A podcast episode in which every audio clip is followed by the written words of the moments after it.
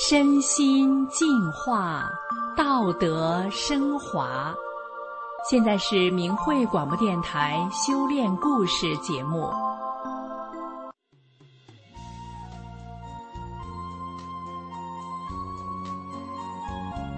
听众朋友，每个人的人生里难免是起起伏伏的，然而今天故事的主角，他有的不只是起伏。简直就是两种不同的人生，处在两种不同的世界。他的故事又是怎样的呢？让我们一起来听听。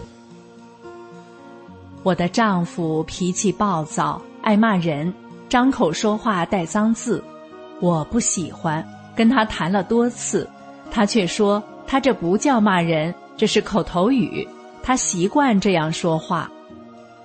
一九九三年。我和丈夫、孩子一家三口从外地来到丈夫家的城市，因没有房子，我们就住在公婆家，加上小叔子一家，一共八口人一起生活。和婆家的人同住后，我发现丈夫对他的父母和家人从不说脏话，唯独对我这样，我心里很生气，认为他是诚心的。故意欺负我，我心里愤愤不平，有时也想骂他几句出出气，但又实在骂不出口，就只能忍着。丈夫在家是长子，也是个大孝子，干活在先，有好事就让。我一直认为公公婆婆偏向小叔子，因为小叔子会来事儿，会哄人。家里的好事都是他的，像是婆婆只给小叔子看孩子，不管我们。公公的单位优惠售房，两居室才八千元钱，我想买，婆婆不给，让小叔子买。但小叔子自己早有了一套房子，他不买，说格局不好，太小。我说我不嫌小，但是婆婆还是不让我买。这些事多了，我对公婆也有了怨言，心里不平衡，认为对我们不公平。可丈夫从不让我抱怨，我一说他家如何，他就骂我摔东西。我心里那个委屈啊，只恨自己嫁错了人。多年以来，丈夫还有一个恶习，好赌，他经常在外面玩，有时整夜不归。我经常和他打，和他吵，但都无济于事。一九九五年十月的一天，他又在单位赌博不回家。我告诉了婆婆，希望婆婆能管管他。丈夫回家后，他嫌我多嘴，骂我。我实在忍不住，就回骂了一句。没想到这时小叔子居然叫我领着孩子滚蛋。我和小叔子吵了起来，小叔子上来打我，公公婆婆听到小叔子打我，插上门躲在里屋不出来。我跑到厨房，小叔子就追到厨房打，小叔子打得我之后半个月手都抬不起来，可丈夫却一句安慰的话也没有，还对我说：“该，这回你服了吧。”我听了，手脚冰凉，浑身哆嗦，心里凉透了。我要离婚。我的父母、哥哥、妹妹知道我被小叔子打了，都很气愤，要为我出气。我的两个哥哥天天拿着棍子去小叔子家堵他，要揍他。小叔子躲在单位，不敢回家。另一头。我去法院起诉离婚，但离婚必须拿结婚证，我找不到结婚证，就去单位开证明，可单位领导说什么也不给开，就这样一直拖着，我觉得很累很烦。后来丈夫让我的好朋友给我打电话，我刚进好朋友家门，丈夫就给我跪下了，他抱着我的腿哭。哀求我给他一次机会，等孩子长到十八岁再离婚。现在孩子小，太可怜了。一提到孩子，我的心也软了下来。我向丈夫提出了一个要求：从今以后，我永远不登你家的门。我的心已被你们家打死了。对你的父母，生不养，死不葬，这是一个原则。但你回去，我不干涉。丈夫答应了我的要求。此后，我们出来租房，自己单过。虽然出来自己过了，但我和丈夫之间很冷漠，同床异梦。我盼着孩子快点长到十八岁，我就可以离婚了。我的婚姻不幸。与此同时。单位领导也开始看我不顺眼，他在单位里拉帮结伙，处处刁难我。我想调走换一个单位，他死活不放，还公开说：“我整死你，我捏死你，我就是不放你。”这名领导三天一小会，五天一大会，对我指桑骂槐，侮辱我的人格。搞得单位的人都不敢接近我，甚至连话都不敢和我多说，怕别人看见出去报告。我在单位很抬不起头，精神压力太大了。我每天下班回家的第一件事就是大哭一场，哭完了才好受点儿。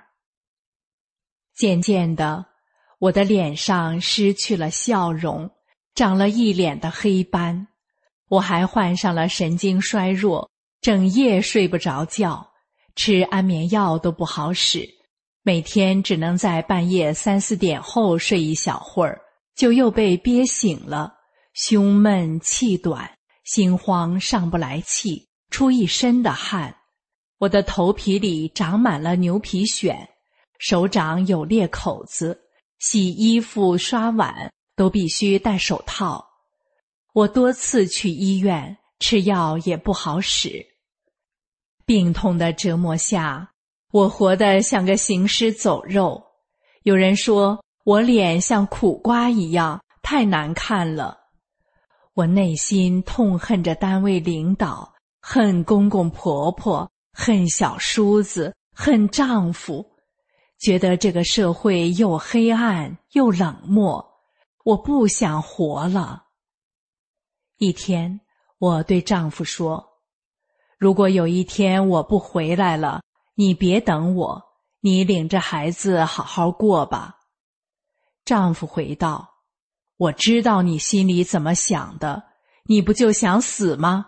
死也不能白死了，和那个王八蛋领导同归于尽，炸死他，只自己去死才傻呢。”我觉得他说的有道理。但我找不到炸弹，只好作罢。我想好了一个自杀计划，带着安眠药去登长城，然后走到大山里吃药，死在外面，不带证件。我去买安眠药，可医院只给开几天的药量，多了不给。我绝望的想，活也活不好，死又死不了。真是走投无路了。就在我求死不能时，有一个好朋友来找我，他很担心我。他告诉我说：“咱们小区好几个人练法轮功，病都好了，有的病比你还厉害，全好了。听说练这个功还不会生气呢，你去试试吧。”当时我很好奇，练功怎么还不会生气呢？因为这份好奇，我走进了法轮功的练功场。我学了法轮功的功法动作，也开始看他们的主要著作《转法轮》。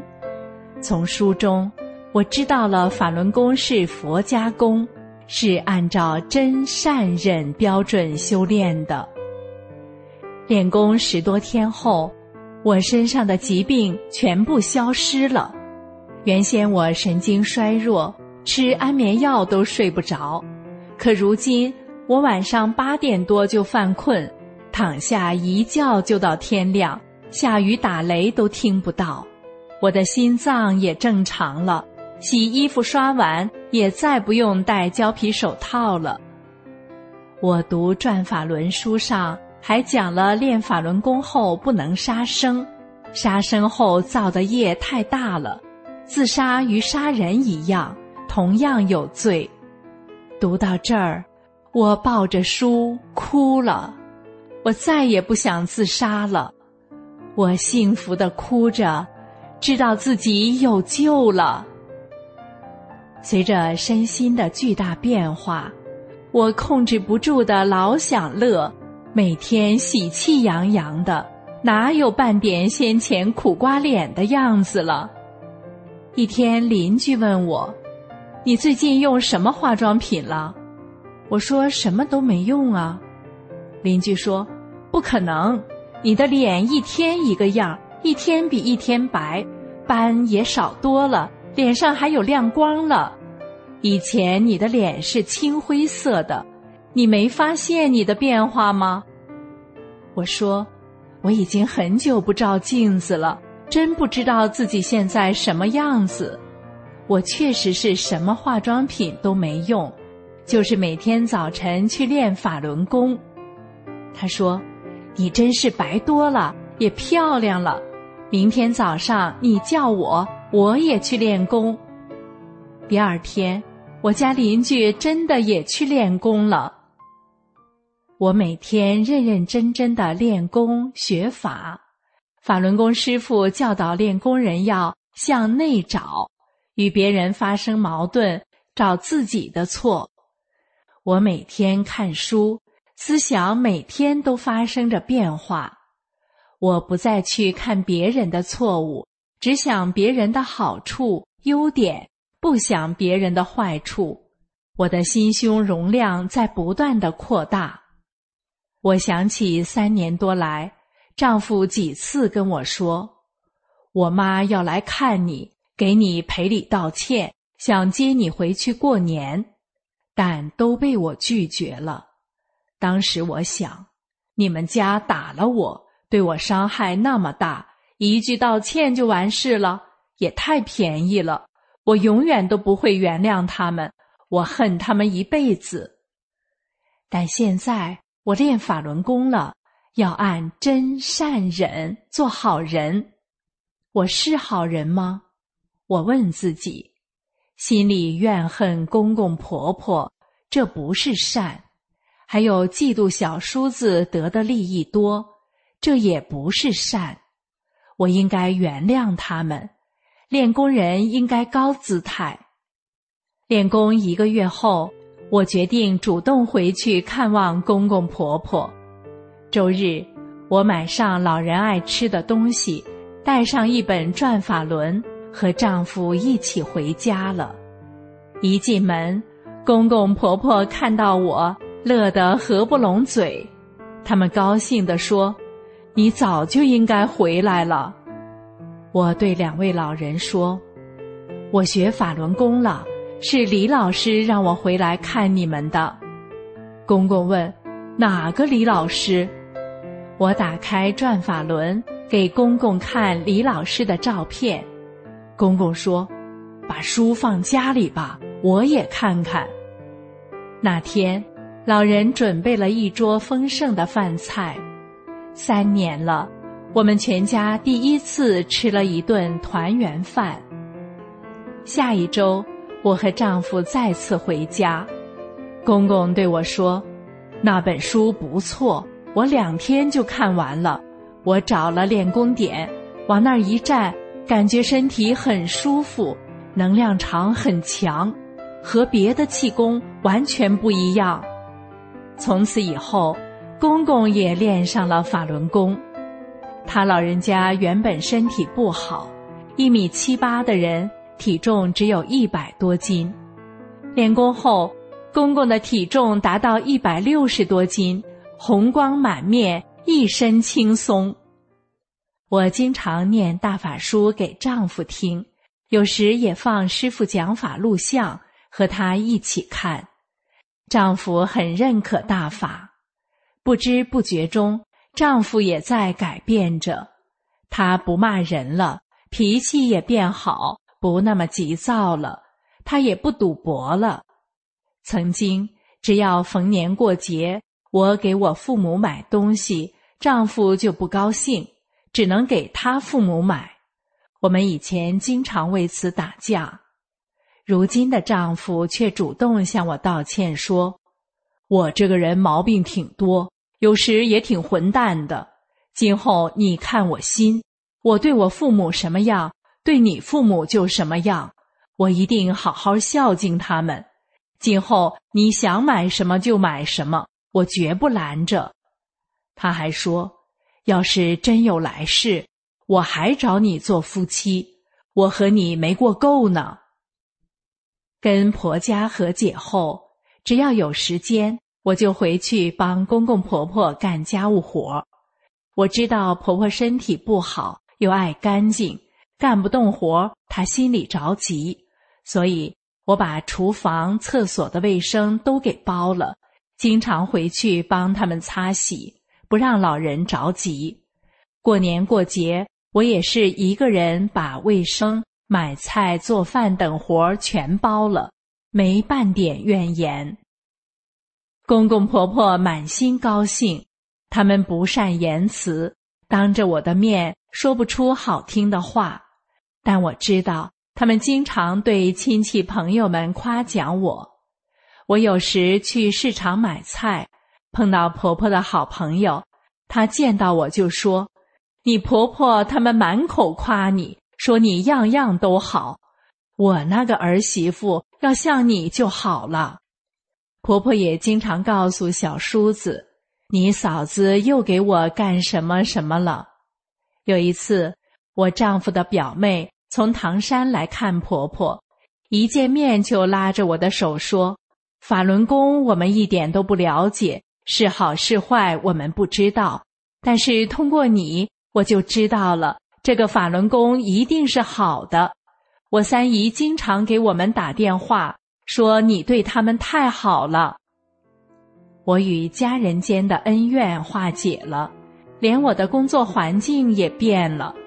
当初死命整我的那个领导，某天他突发心脏病住进了医院，我不计前嫌的和丈夫买了东西去看望他，他很高兴。和我们说了许多话，我们在谈笑间化解了恩怨。有一次，我们部门的员工对我说：“你能不能动员小区的人都练法轮功啊？”我问为什么，他们说：“咱们小区交费好的、支持咱们工作的都是练法轮功的人，他们人特别好。要是咱们小区的人都练法轮功。”我们工作就好干了。一九九九年七二零，中共开始正式打压法轮功，我失去了工作，还几次被非法关押、非法劳教。我的丈夫在压力和痛苦中一度承受不住，想离婚，婆婆不许，她还跟丈夫说：“她一点毛病都没有，没有半点错。”你不能和她离婚。当初与我大打出手的小叔子是个警察，在我被迫害的过程中，他利用工作之便营救了我好几次。我因为迫害而失去了工作，但有一个人找到我，想重新聘请我。那个人就是当初说要整死我的领导。我回到单位后。这名领导还给了我许多的关心和帮助。听众朋友，故事里的主角修炼法轮功前后，他周遭的亲人、同事对待他的方式与态度，真可以说是天壤之别。而这一切，都始于主角内心的变化，相由心生。或许正是这个故事的写照。今天的故事就说到这里了，谢谢您的收听。我。们下次再见。